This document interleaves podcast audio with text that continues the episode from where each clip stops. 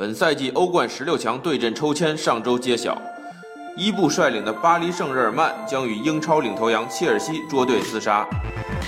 作为当今世界上个人能力最出色的球员之一，伊布在职业生涯中效力过多支豪门球队，但却从未有过征战英超的经历。其实，在伊布职业生涯的早期，他本有机会加盟阿森纳。但却因为在与温格会面时的一些不愉快，让他最终没有披上红白战袍。伊布在自己的自传里写道：“我当时还效力于瑞典的马尔默队，准备转会到一家更大的俱乐部。我去了阿森纳的训练基地圣奥尔本斯，见到了维埃拉、亨利和博格坎普在场上训练，还见到了阿森纳的主帅温格。这真是太棒了！当我走进温格的办公室，我觉得自己就像个小孩子。”在温格的注视下，我有些打哆嗦。他好像要试图把我看穿。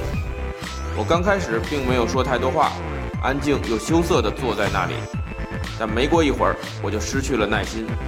温格总是会不停地起身，看看谁站在他的窗外。他似乎想要掌控所有的事情。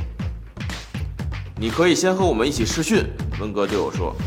你可以来试一下，让我们看看你的能力。尽管我非常想要表现自己。但温格的话依然让我感到很不爽，他是在质疑我的能力。